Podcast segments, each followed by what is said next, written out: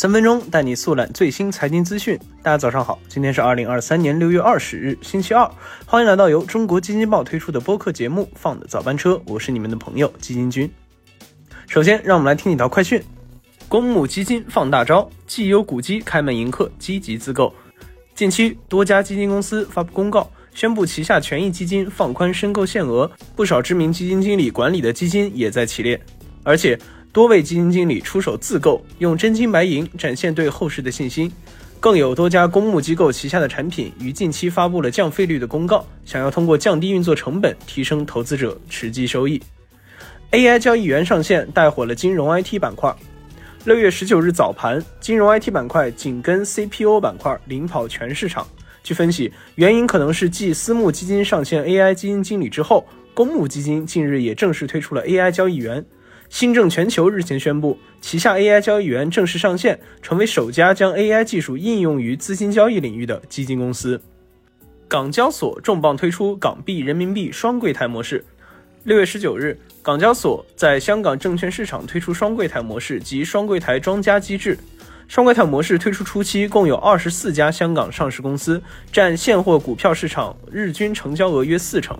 同时提供港币柜台及人民币柜台的证券供投资者交易，另有九名交易所参与者出任双柜台庄家。上汽集团砸六十亿出手汽车半导体。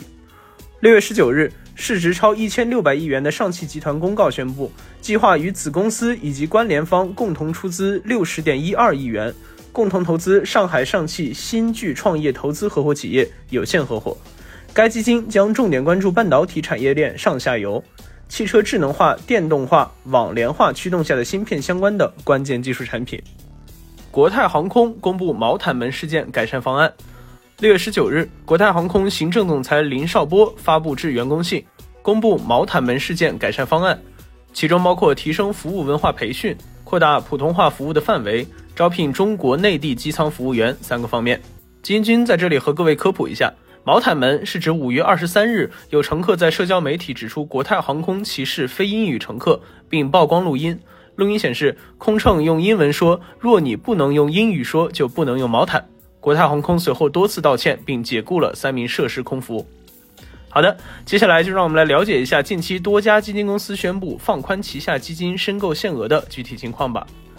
近期多家基金公司发布公告，宣布旗下权益基金放宽申购限额。例如，交银施罗德旗下的一支基金申购限额由每个交易日一千元提高至一百万元，而景顺长城旗下的一支基金更是宣布恢复接受二百万元以上的大额申购。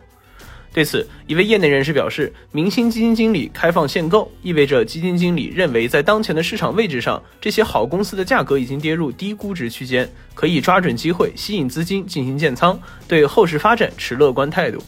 除了多位基金经理进场抄底以外，也有基金公司自购旗下基金，这也是在用真金白银展现对后市的信心。